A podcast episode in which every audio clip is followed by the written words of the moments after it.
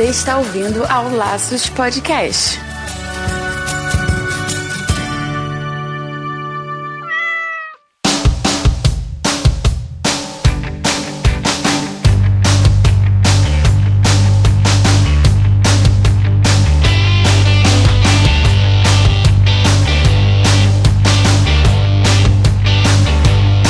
Bem-vindos ao Laços Podcast número 6. Eu sou Andy Bitar. E eu sou Marina Arinelli e aqui no Laços que vamos discutir tudo sobre o seu animal. Nesse episódio, a gente vai discutir sobre estresse em cães e gatos. Existe? Existe, Marina? Opa, Wendy, existe sim!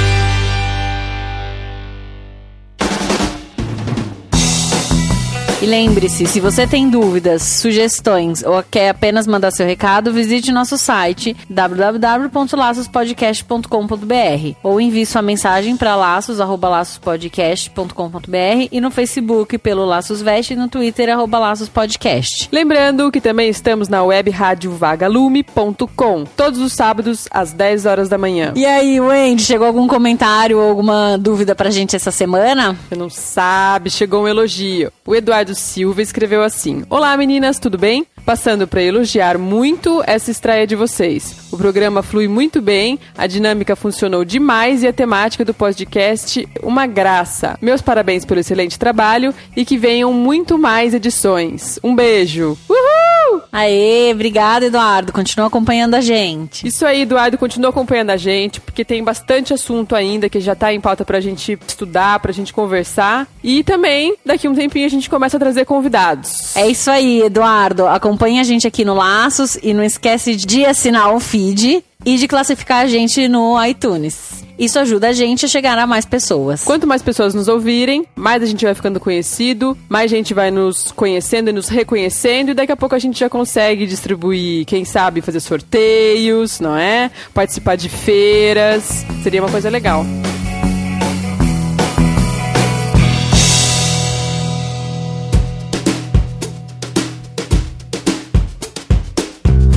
Marina, então vamos começar esse bate-papo sobre estresse em cães e gatos. A gente, quando tá estressada, vou falar por mim, vai. Eu, quando tô estressada, eu fico muito ansiosa, muito irritada, muito estourada. Fico imaginando se é dessa forma também que acontece com os bichinhos. E na verdade, eu não sei nem por que um gato, um cão, poderia ter estresse nessa vida tão linda e maravilhosa que a grande maioria tem. Principalmente gato, né? Que só come e dorme. Como um gato pode se estressar com essa vida? the Puxa, Wendy, não é que existe mesmo? Até o gatinho fofinho que tá lá dormindo, come, dorme, come, dorme, ele consegue se estressar. Porque a gente tem que lembrar que o cão e o gato, eles têm instintos naturais, né? Então, um cão, ele, se ele estivesse na selva, ele estaria andando vários quilômetros por dia pra caçar, pra se alimentar, até pra mudar de ambiente. O cão, ele não faz uma, uma matilha e fica específico num lugar a vida toda. Ele, ele vai migrando, porque ele vai em busca de alimento, ele vai se movimentando. E a gente tira o cão ou o gato dessa vida selvagem e traz para dentro de casa. E muitos animais não passeiam, muitos animais não têm uma vida perto da vida natural que eles teriam. Então, um gato que não consegue passear, ou que não consegue explorar, que não consegue subir árvores, que não consegue né, escalar e se exercitar de alguma forma que seria próximo à natureza, ele entra num nível de estresse. Mas mesmo depois de tantos anos luz assim do que foi realmente a vida.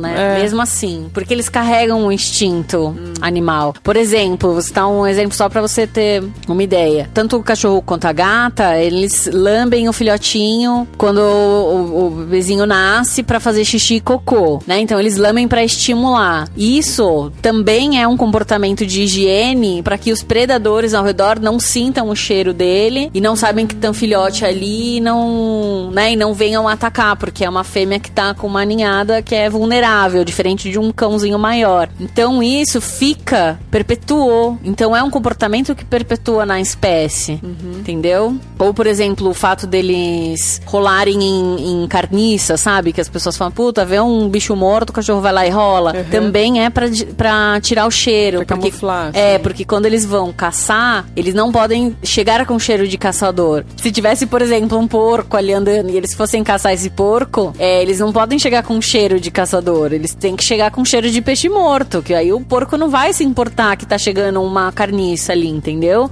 Então essas coisas são instintivas, eles trouxeram de lá para trás e eles vivem com isso. Nossa, eles parecem tão felizes quando eles se esfregam em carniça, né? Incrível. tipo, uhul, está me camuflando.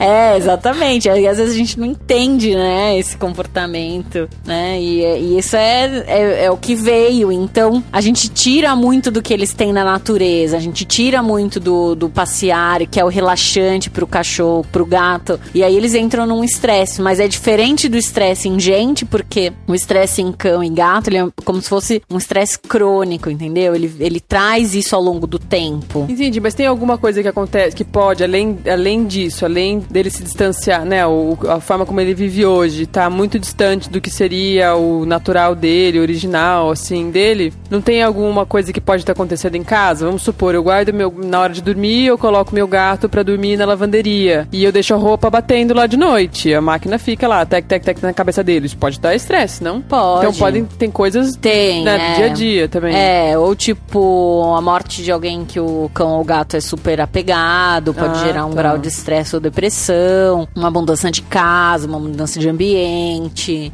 ou situações, né, assim, muda a rotina da casa, porque Traz o cão um e o gato animal, né? é, traz um outro animal, muda a rotina, começa, o dono trabalha num horário diferente, então o cão era acostumado a uma coisa e muda. Existem algumas coisas que causam um estresse, mas esse estresse é, é um estresse temporário, o cão vai se adaptar e você consegue fazer, né, algumas coisas que facilitem a vida dele. Mas o estresse crônico, que é esse outro que eu falei, ele é um pouco diferente, os, os sinais são diferentes. Peraí, pra gente come- começar do começo. Agora que a gente entendeu o porquê, né? Geralmente os cães e os gatos podem estressar e os diferentes tipos de estresse, assim.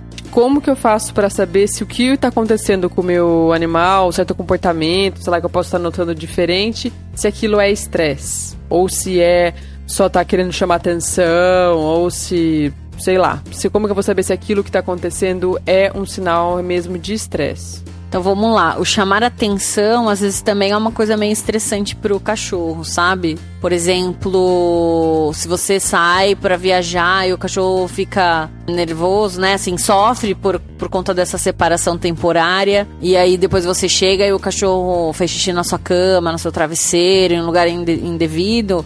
Ele passou por uma situação de estresse, mesmo que seja mínima ou que seja temporária, pra ele aquilo é uma alteração. Ele demonstra isso pra você. A gente acaba falando, puta, ele chama a ou ele come o cocô de outro cachorro porque ele quer chamar atenção. Mas isso é alguma coisa também é estressante pro animal, tá? Só colocando esse parênteses de, de diferenciação. Normalmente, o cachorro ou o gato estressado, ele pode começar com um comportamento destrutivo. E pode ser destrutivo para outras coisas, então objetos, ou pode ser autodestrutivo. Então, ou ele destrói sua casa, cria um comportamento de roer coisas, roer móveis, ou destruir alguma outra coisa. E, ou então ele começa a se lamber excessivamente. Tá, Isso é muito comum na clínica, a gente pegar cachorro que lambe excessivamente é, a parte das almofadinhas, ou a Das região patas. entre é, nas patas, ou a região entre os dedos, ou a parte da, da mãozinha. Eles lambem compulsivamente a pata.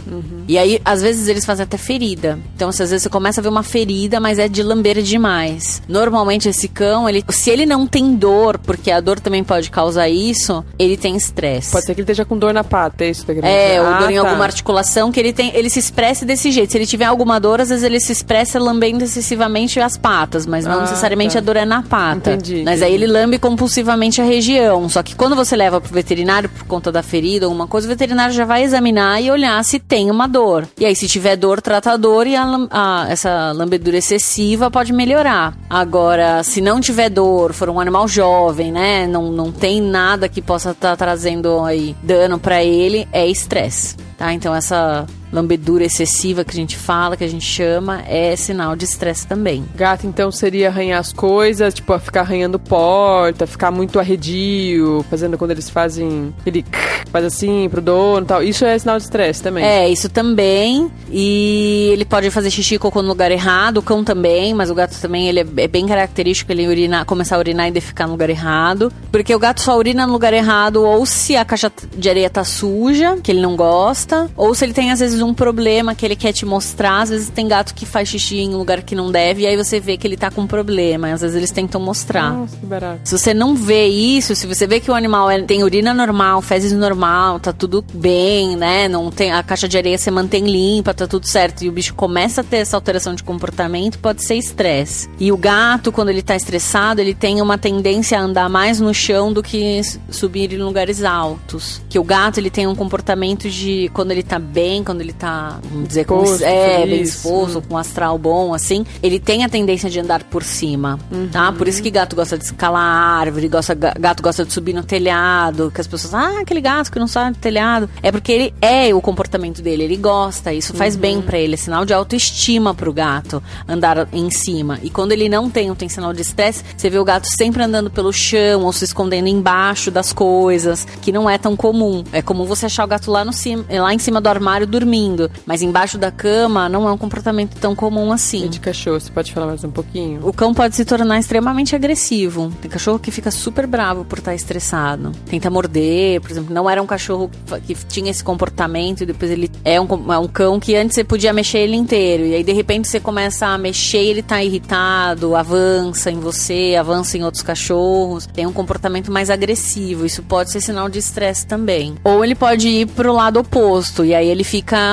apático, fica moado, ele não quer comer, ou não tem ânimo pra, pra brincar, pra fazer a festa. Então, às vezes, o cachorro entra como se fosse numa depressão. Acontece. O cão, ele se lambe nesses momentos. E às vezes o gato, super estressado, ele arranca pelo. É diferente um do outro. Se você pega o cão, ele vai lamber e vai fazer essas, essas lesões de pele que eu falei que são na mão, no coxim, né? Na coxinha almofadinha. Ou região interdigital. O gato, ele tem o costume de se lamber. Só que aí, em vez ele se lamber, ele morde e arranca os pelos. Ele arranca tufos e tufos de pelo. Ele fica careca. Tem gato que fica careca. Nossa. De tanto que ele se arranca. Isso normalmente também é um sinal de estresse. É bem característico você pegar um gato que era sozinho, era o primeiro gato, e aí, puta, ai, nossa, quero pegar um outro gato. Você pega outro gato e o gato começa a arrancar pelo. Ou você, ah, se empolga, pega mais dois, pega mais três gatos, e era um gato que era acostumado a ser só, e aí ele acaba fazendo essas lesões. Aí tem que ser tratado. Essas lesões a gente trata com remédio. Tem que se tratar das lesões e o estresse, né? É, não.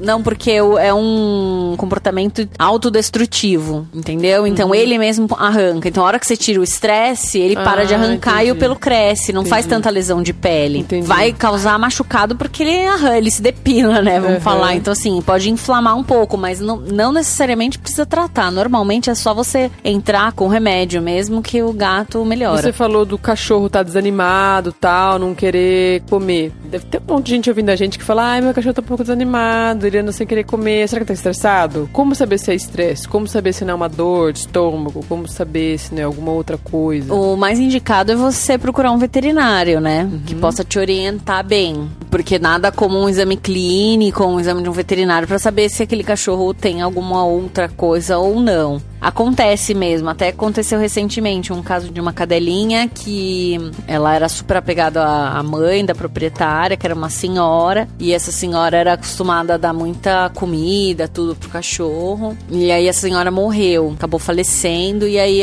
um mês depois a cadela começou a ficar muito apática, muito amoada, começou a, né, não querer comer, não queria se levantar, tudo. E aí quando a gente foi ver, ela começou até a vomitar depois tudo, e aí ela evoluiu, né? E aí quando a gente foi ver, na verdade ela tinha desenvolvido uma diabetes.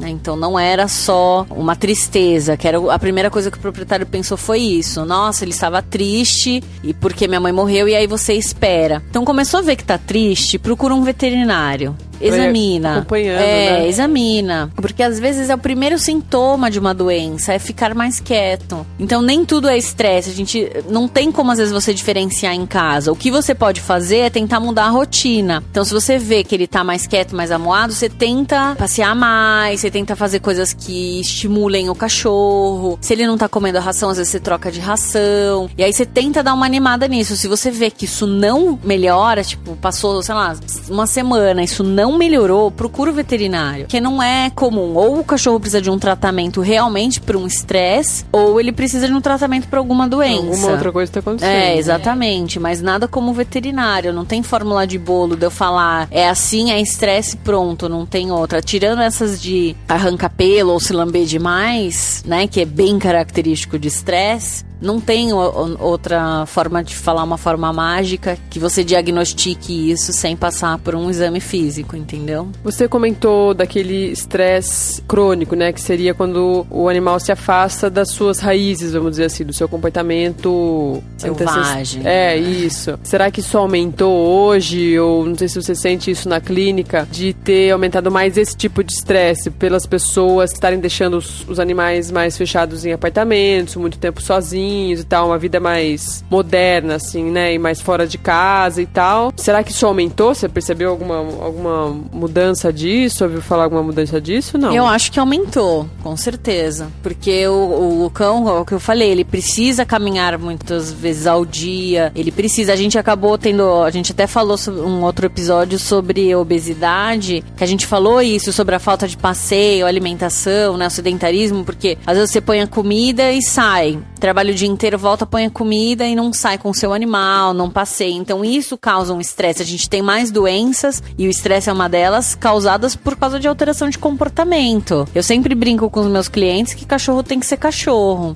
né? Uhum. Não, e gato tem que ser gato. Você não tem que humanizar ele e tornar. Ele pode ser o seu bebezinho, lindinho, fofinho, mas ele não é um humano. Ele é um animal e ele precisa de necessidades específicas para isso. Ah, então ficar trancafiado em casa o dia inteiro, não ter passeio, não ter contato com outros animais, ou no caso do gato não escalar, não ter áreas para subir, gera estresse e isso tem aumentado muito. Ficar andando só no carro, até de carrinho, no shopping. Pode, não que não seja isso não seja saudável, mas só isso com certeza não é saudável. É, só isso não é saudável. Não é. E o cachorro, o cachorro precisa ser cachorro, tá? Ele vai cheirar, quando você ele encontrar um outro cachorro, ele vai tirar o bumbum de outro cachorro. Uhum. Quando ele estiver na sua casa, por mais seu bebê que ele seja, ele vai lamber a pata, ele vai beber, lamber o bumbum, vai lamber o pipizinho, porque é um ato de higiene, é normal isso. Ele é um animal, então a gente tem que permitir essas coisas, né? Uhum. Então, se o cachorro pisou na, na sujeira, limpa a pata, lógico, para entrar em casa, mas não precisa exagerar nisso, não precisa usar coisas super perfumadas, porque ele tem um olfato melhor. Então, você passa um monte de perfume, você limpa com excessiv excessivamente, o bicho também se incomoda com aquilo. Isso pode gerar um estresse a longo prazo.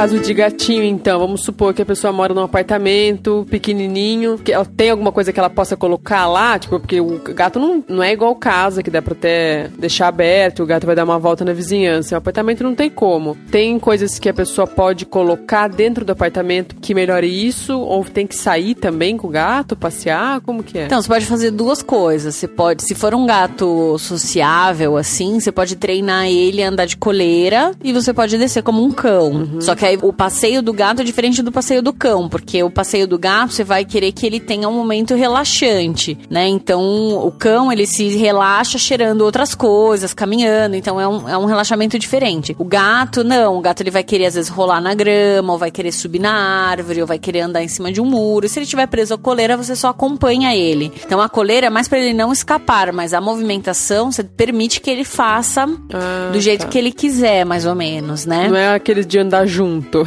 É, não, não, dá, não, gato não. Então você vai com a coleira frouxa, você deixa ele caminhar, rolar na grama, ter contato com o ambiente, aí você deixa ele subir na, na árvore, no muro, onde ele quiser, só que aí você contém ele para ele não ir demais com uhum. a coleira, entendeu? Uhum. Ou você faz enriquecimento ambiental, que é tornar isso possível dentro da sua casa. Então colocar muitas prateleiras, colocar caixas pro animal se esconder. Você pode fazer até decoração de casa, existe umas decorações super interessantes interessantes que você vai moldando com prateleiras que vão fazendo caminhos para que o gato ande, né? Uhum. Por cima. Porque é o que eu falei, quanto mais alto ele tiver, melhor a autoestima do gato. Olha então você legal. permite que ele ande em cima, na parte superior do- da sua parede, e aí ele, ele consegue se esconder em alguns pontos, ele consegue dormir em outros, ele vai escalando. Arranhador, fica, né? É, arranhador, esses brinquedos próprios para gatos, isso, ele- isso beneficia muito o gato. Guarda um tempo do seu dia, pega tipo aquelas varinhas, sabe? Que é tipo de pescar, mas tem uma pena, pena na ponta, ou tem um brinquedo na Ah, ponta. legal. Pô, pega uns 10, 15 minutos e brinca com o seu gato, faz bolinhas de, de papel, estimula ele a correr, ele a se movimentar, porque ele precisa também gastar energia, né? Senão vamos ter vários Garfields, né? Gatos gordos e que só comem e dormem. Isso não é saudável, né? Então ele precisa de, de movimentação. Então, o brincar tanto com cão quanto com gato é super benéfico. Mas não é só isso. Então você precisa en- enriquecer o ambiente também. É, até porque se você tem o intuito de ter um animal, eu imagino que não seja pra deixar ele na estante, né? Então, anda, então brinca, né? Se não, compra um de pelúcia e deixa ele na estante, É, paradinho. exatamente, exatamente. Então, e até porque faz bem também pra gente brincar com o animal, né? A gente acaba, acaba relaxando, é um momento ali nosso, na nossa casa, ou que seja passeando no parque, pô, é tão gostoso, né? É, um anti-estresse pra um gente, hábito. né? É, um é. anti-estresse pra gente. Exato. Eu queria só lembrar uma coisa, que até pra gato, o gato, quando ele vive em apartamento, o gato gosta muito de cheirar plantas, né? E existe já umas, umas graminhas próprias pra gato e cachorro, que você compra em pet shop. Então ele é tipo um vasinho, se você não tem espaço pra ter grama, existem uns vasinhos que são umas mudinhas de graminha mesmo, uma grama comestível. E aí você molha ela na sua casa, compra, molha ela na sua casa, ela cresce. E aí o gato se esfrega, o gato come. Existe aquele catnip, que é uma erva também que relaxa o gato, né? Então a gente já tem isso no mercado que acaba sendo, não é, é, medicamentoso, né? Mas você consegue usar disso pra que o animal também fique um pouco mais relaxado. E também esses cachorros que têm mania de comer grama, né? Eu, uma vez eu ouvi falar que come grama porque pode ser que tenha, esteja comendo grama porque tá precisando vomitar, porque não tá passando bem, alguma coisa assim, às vezes até por mania, né? E essa grama seria bom porque essa grama não é da rua, não tá com xixi de outros cachorros que podem estar doentes, não tá com sujeiras, qualquer tipo de sujeira de rua, né? É, não, é ótimo. E eles necessitam disso. O cão mais do que o gato, mas assim, é, quando eles comem grama, essas coisas é fonte de fibra, né? Então ajuda até no trato gástrico, às vezes porque, porque o animal vomita mesmo, então vamos colocar entre aspas, mas dar uma limpada. Quer provocar o vômito. É, ele quer provocar e às vezes por fibra e sai no cocô essa grama. E é normal, é um comportamento normal de cão e gato. Nem toda vez que come grama significa que ele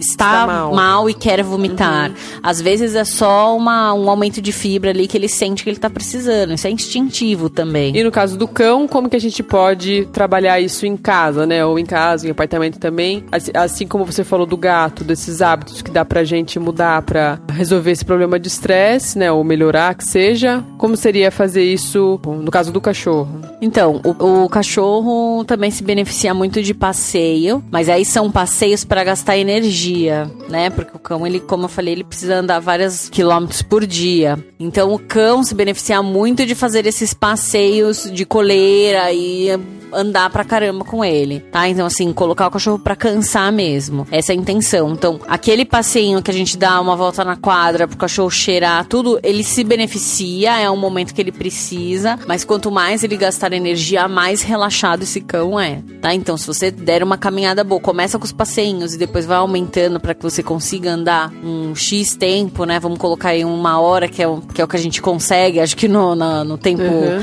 atual, trabalhando tudo que a gente consiga desprender de meia hora de manhã, meia hora à tarde, pelo menos, já é um tempo benéfico. Mesmo que o estresse do cachorro esteja indo pra aquele lado da depressão, vamos dizer, de ficar muito quietão e tal. É preciso gastar energia também. Não é só se ele estiver o- muito agitado. Não, porque aí, aí você vai fazer passeios mais relaxantes, porque o cachorro relaxa com o passeio. Esse caminhar, como faz parte do instinto dele, normal- normalmente o cachorro se beneficia disso. Então ele gosta, é um momento prazeroso pra ele, entendeu? Então é um, é um momento que ele vai aproveitar, ele vai relaxar, é relaxante. Uhum. Então ele aproveita. Tem casos de alguns cachorros que são muito, muito medrosos que eles não gostam, né? De sair, às vezes, na rua, ou É sai... mais estressante ainda. É, daí. mais estressante. Daí vale a pena uma brincadeira em casa. Ou você tentar gastar energia de uma outra forma. Pegar aquelas piscininhas. Essas você compra em supermercado. De montar. De montar. E às vezes coloca o cachorro dentro pra nadar. Se for um cachorro que gosta de água,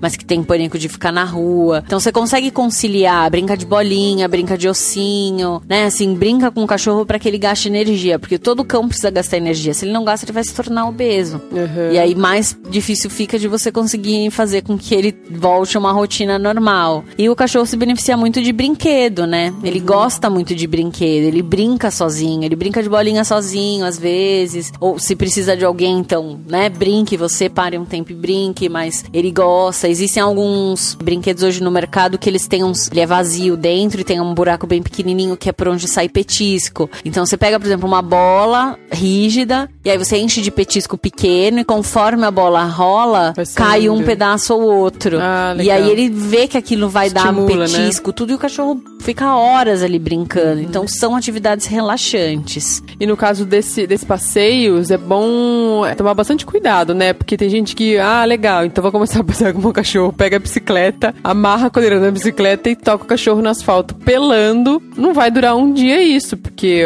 vai ficar em carne viva o pato do cachorro tal. Então é bom e gradativo, né? Daí você explica pra gente quão gradativo, como é que tem que ser isso. E gradativamente aumentando essa caminhada, tanto a peri- periodicidade quanto a distância, né? E a velocidade. Também cuidar, cuidar com isso. Está muito calor esses dias, muito calor. Então é bom muito tomar muito cuidado com o asfalto. Sempre que eu vou sair com o cachorro, eu mesma tiro o calçado, ponho o pé no, no asfalto e vejo se tá suportável, entendeu? Até mesmo nas sombras está insuportável. Tem que tomar bastante cuidado, né? Tem, que é. E é o que, você- é o que você falou. Se você pega o cachorro e né, amarra na bicicleta e sai correndo, pô, ele não vai aguentar, né? Você vai causar um, um dano muito maior. E até tem cachorro que pode até morrer por causa disso. Então a gente não, não pode fazer isso. Quando você vai fazer, se é um cachorro que faz muito tempo que você pegou e que você não tem o hábito de passear, comece passeando 5 a 10 minutos por dia, todo dia. Caminhando. É, caminhando, né? Então você dá uma voltinha na quadra, literalmente, né? Permitindo com que ele cheire e tudo. Não precisa ser uma, uma- um exercício mesmo. Então pode ser um passeio prazeroso. E aí você vai aumentando isso até que você chegue meia hora, duas vezes por dia ou uma hora por dia caminhando. Outro dia eu tava lendo o livro do Encantador de Cães, né? O César Milan. E a rotina dele é muito legal. Ele, ele treina os cachorros e ele anda assim,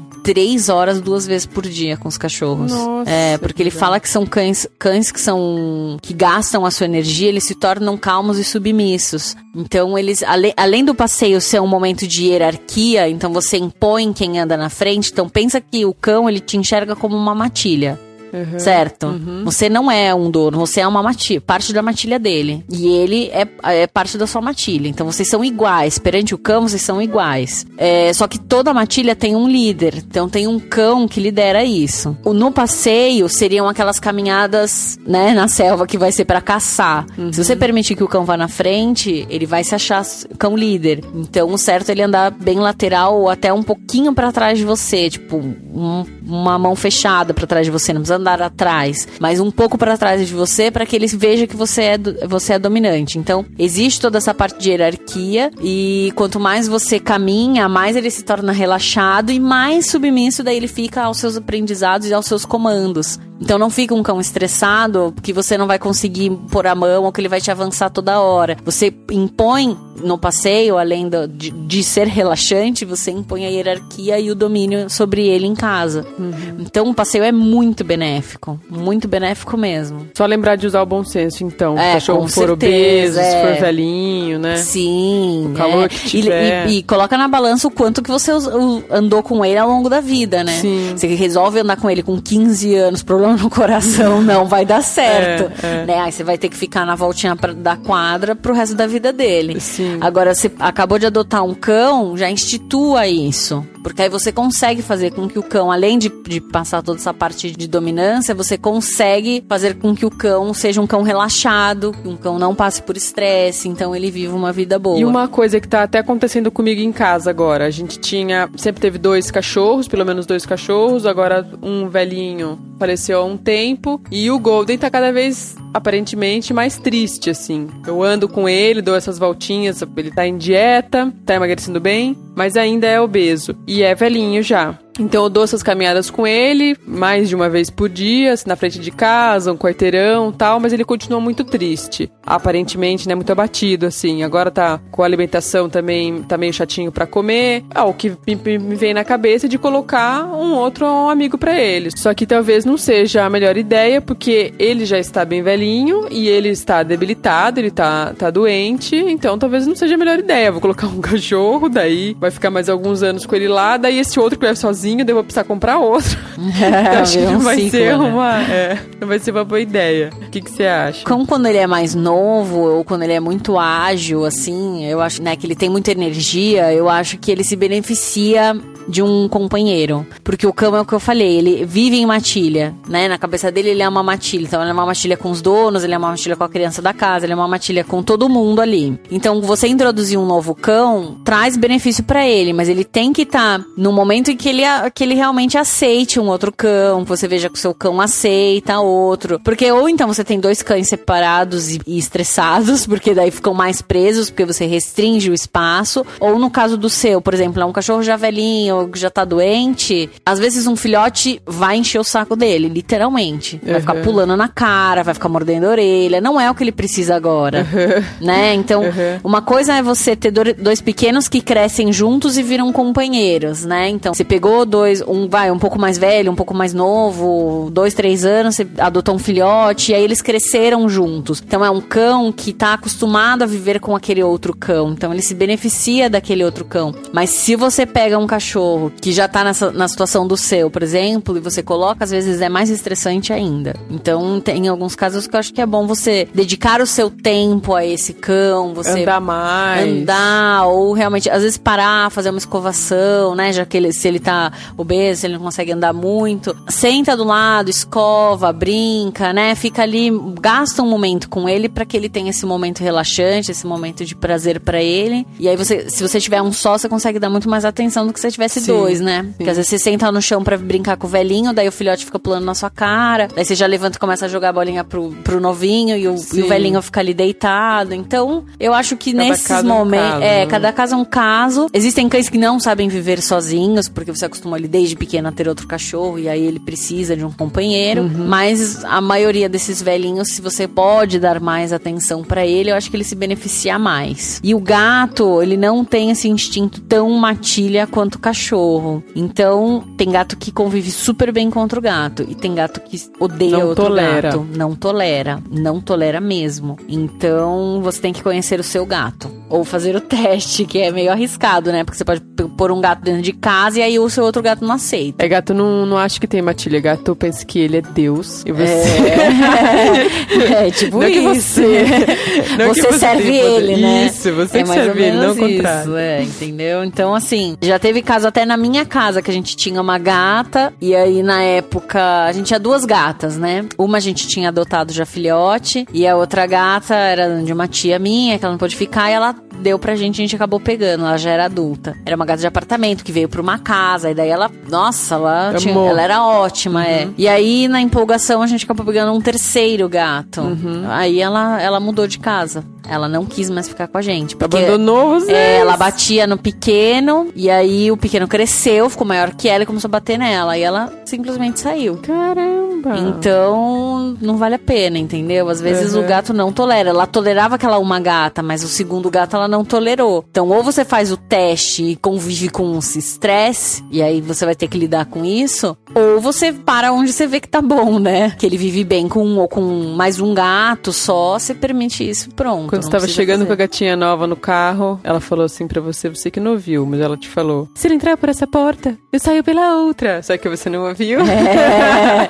Eu não ouvi, passou um tempo e ela se mudou, Foi tadinha. Ela tá embora. bem, vive em outra casa, tudo certo, mas ela não aceitou. Uhum. Então, o gato, ele realmente decide o que ele Olha que quer, barato. e se ele aceita ou não. E assim, normalmente, se ele não aceita outro gato, ele não aceita outro gato para o resto da vida. Caramba. E você pode, às vezes, tá num apartamento com dois gatos que não se vê, não se gostam, né? E isso vai gerar muito estresse pra você. Então, existem algumas maneiras de você aproximar um outro, mas aí o melhor seria um adestrador te acompanhar, um adestrador de gatos, né? Te acompanhar, que aí é um caso muito específico. E uma outra forma agora de tratar o estresse, que daí acho que seria mais uma coisa mais clínica mesmo, né? Nos dois tipos de estresse, tanto esse de que vem por causa de comportamentos da casa, mudança de hábitos, ou morre algum familiar, ou morre o cachorro, o gato, o companheiro, tal, esse tipo de estresse, ou aquele outro tipo de estresse crônico que você falou, que daí é quando vai se distanciando muito da origem, da, né? Nesses dois tipos de estresse,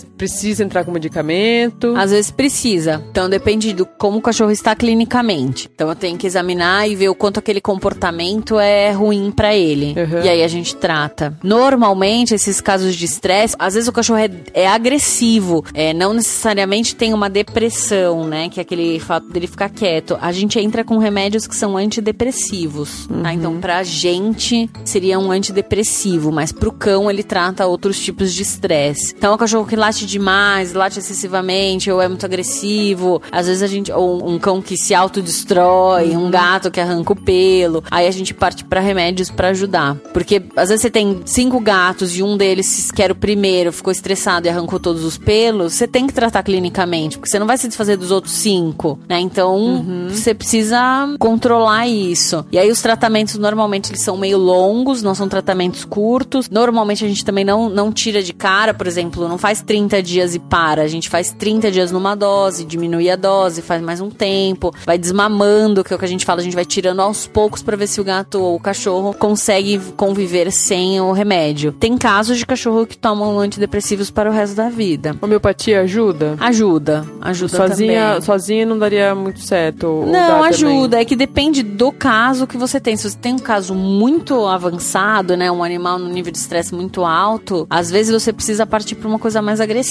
né? Mas normal, a gente tenta às vezes floral antes, homeopatia, e aí você vê se o animal reage bem. Se ele reage bem, você para por aí. Agora tem casos que não reage, e aí você, né, também não dá para deixar. É, aí você entra com alopatia e entra com, anti- com esses antidepressivos. Então, cada caso é um caso, tem que ser avaliado sempre pelo veterinário, só para vocês conhecerem o que a gente existe para fazer, né? Se chegar num caso muito, muito grave, assim.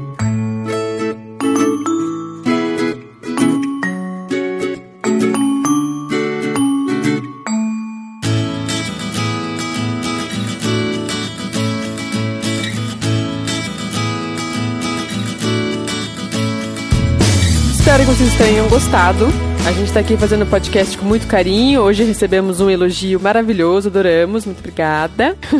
mandem mais recadinhos, mandem suas dúvidas. É muito gostoso responder aqui as dúvidas de vocês. Inclusive, em cima das dúvidas, a gente consegue, às vezes, até elaborar novos assuntos para os próximos podcasts e pro Laços Dicas também. É isso aí, pessoal. Muito obrigada. Não fique estressado, que semana que vem tem mais laços para vocês.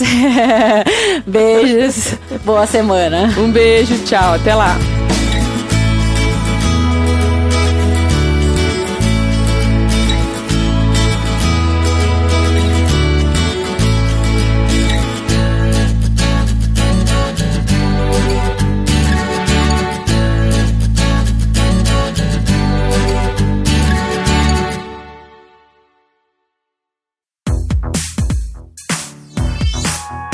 Podcast foi editado pela Isso Aí Design.